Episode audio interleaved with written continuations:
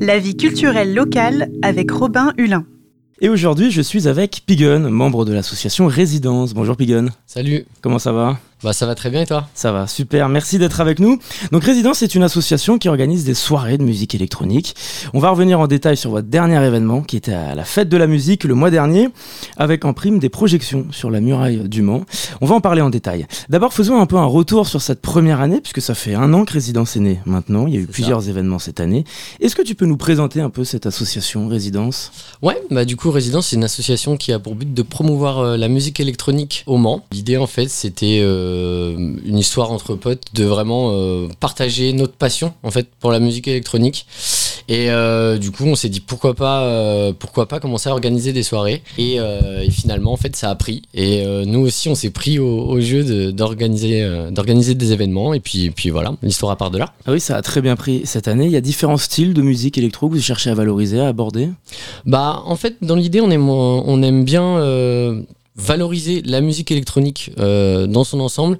Euh, on est plus basé sur la techno, mais euh, ce que les gens ne savent pas forcément, c'est qu'il y a dans la techno, il y a plein de sous-genres. Et nous, notre but, c'est vraiment de leur faire découvrir ces sous-genres-là.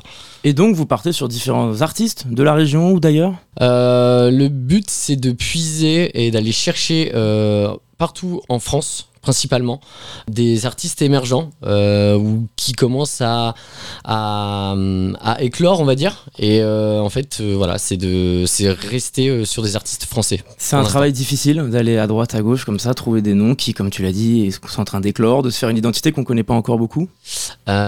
c'est pas que c'est difficile, disons qu'il faut s'y connaître un petit peu, forcément. quand tu as envie de proposer à ton public des événements qualitatif, euh, que ce soit au niveau de la musique ou même euh, pour le reste. Euh, le but, c'est quand même d'abord de connaître son sujet et après de pouvoir justement proposer des choses les plus qualitatives possibles. Quoi. Et à chaque fois, il y avait un, thème qui se dégageait, il y avait un nom par exemple que vous mettiez en avant.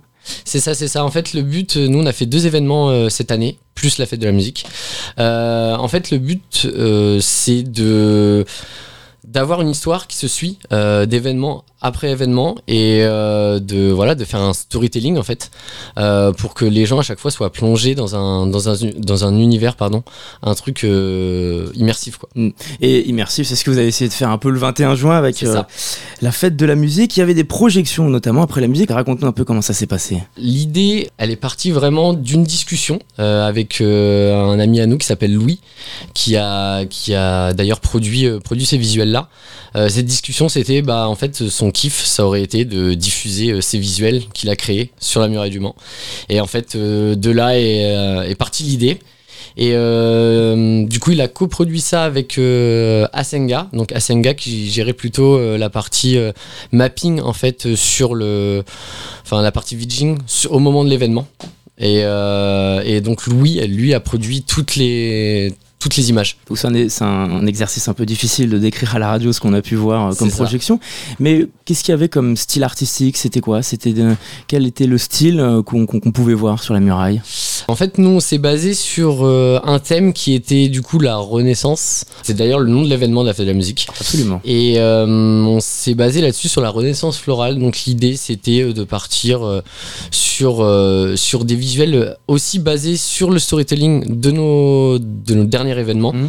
euh, mais mélanger ça avec le thème de la Renaissance florale du coup. Et en valorisant donc un, beaucoup de couleurs différentes, euh, que ça se juxtapose un peu avec la nuit tombante. Voilà, c'est ça en fait. Euh, en fait, on a laissé carte blanche à Louis dans la création des, des, images et euh, du mapping.